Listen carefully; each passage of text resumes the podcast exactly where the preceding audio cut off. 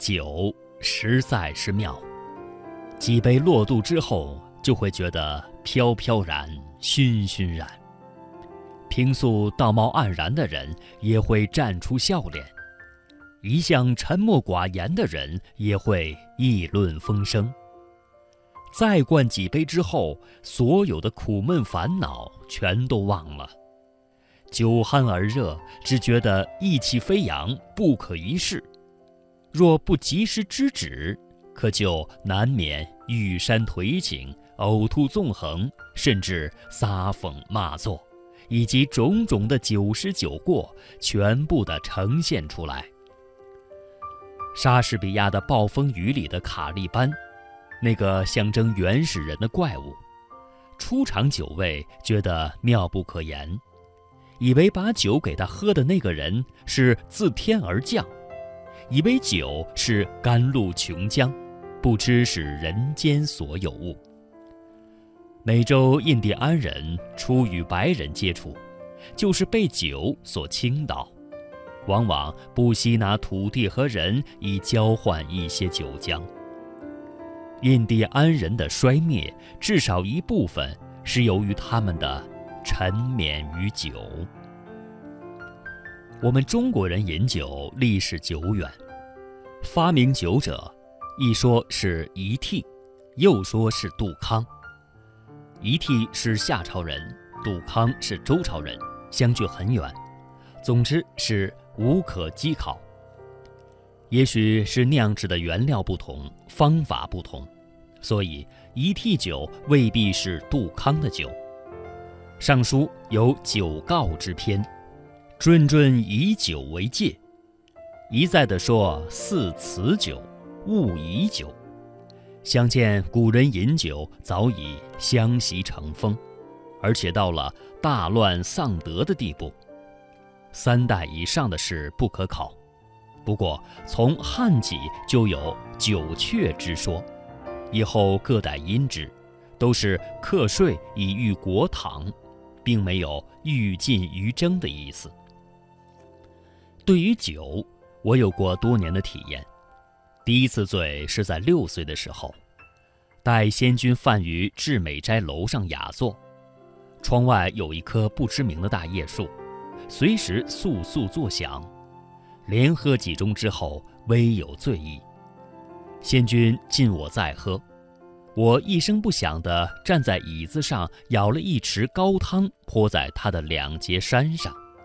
随后，我就倒在旁边的小木炕上呼呼大睡，回家之后才醒。我的父母都喜欢酒，所以我一直都有喝酒的机会。酒有别长，不必长大，欲见十国春秋。意思是说，酒量的大小与身体的大小不必成正比例，壮健者未必能饮。瘦小者也许能精吸。我小时候就是瘦得如一根绿豆芽，酒量是可以慢慢磨练出来的，不过有其极限。我的酒量不大，我也没有亲眼见过一般人所验称的那种所谓海量。古代传说文王饮酒独钟，孔子百壶。王充论衡宇增添就大加驳斥。他说：“文王之身如防风之君，孔子之体如长笛之人，乃能堪之。且文王、孔子乃率礼之人也，何至于久序乱身？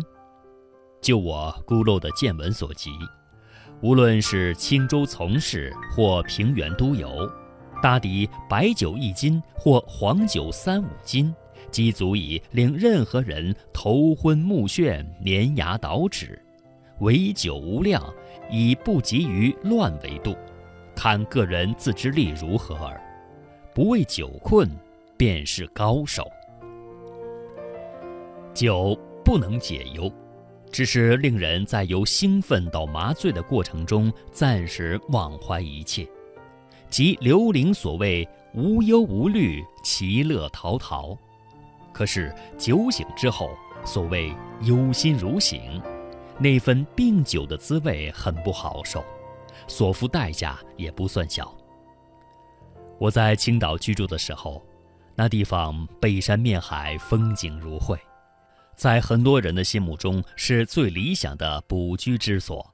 唯一缺憾是很少文化背景，没有古迹耐心寻味，也没有适当的娱乐。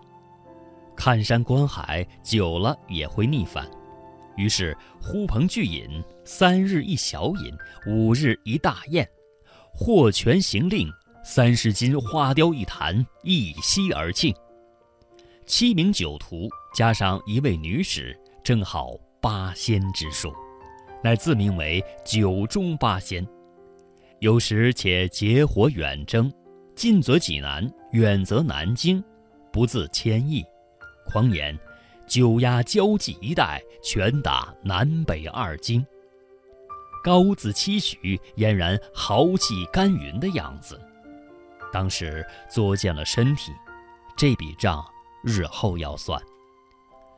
一日，胡适之先生过青岛小憩，在宴席上看到八仙过海的盛况，大吃一惊，急忙取出他太太给他的一枚金戒指，上面写有“戒”字，戴在手上表示免战。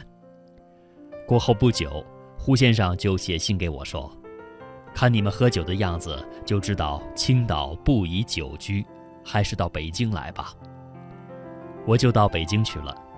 现在回想起来，当年酗酒哪里算的是勇，简直是狂。酒能削弱人的自制力，所以有人酒后狂笑不止，也有人痛哭不已，更有人口吐洋语滔滔不绝，也许会把平素不敢告人之事吐露一二。甚至把别人的阴私也当众抖了出来。最令人难堪的是抢人饮酒，或单挑，或围剿，或投井下石，千方百计要把别人灌醉。有人诉诸武力，捏着人家的鼻子灌酒，这也许是人类长久压抑下的一部分兽性之发泄，企图获取胜利的满足。比拿起石棒给人迎头一击要文明一些而已。那咄咄逼人的声嘶力竭的获拳，在赢拳的时候，那一声拖长了的绝叫，也是表示内心的一种满足。在别处得不到满足，就让他们在聚饮的时候如愿以偿吧。只是这种闹饮，以在有隔音设备的房间里举行为宜。免得侵扰他人。菜根谭所谓“花看半开，酒饮微醺”的趣味，才是最令人徘徊的境界。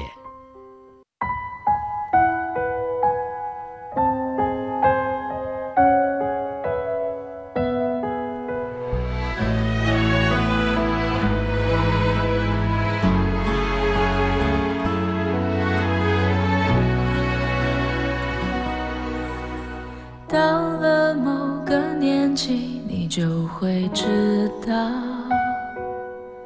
一个人的日子真的难熬。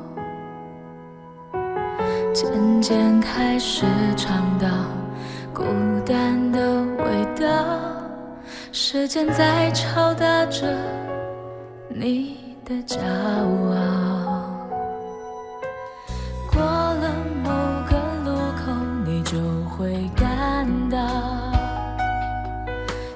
陪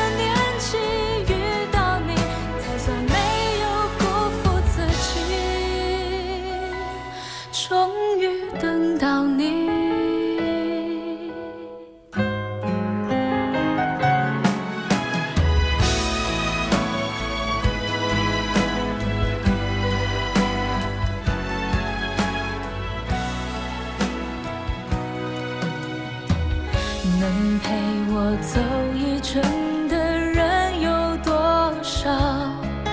愿意走完一生的更是寥寥。是否刻骨铭心并没那么重要只想在平淡中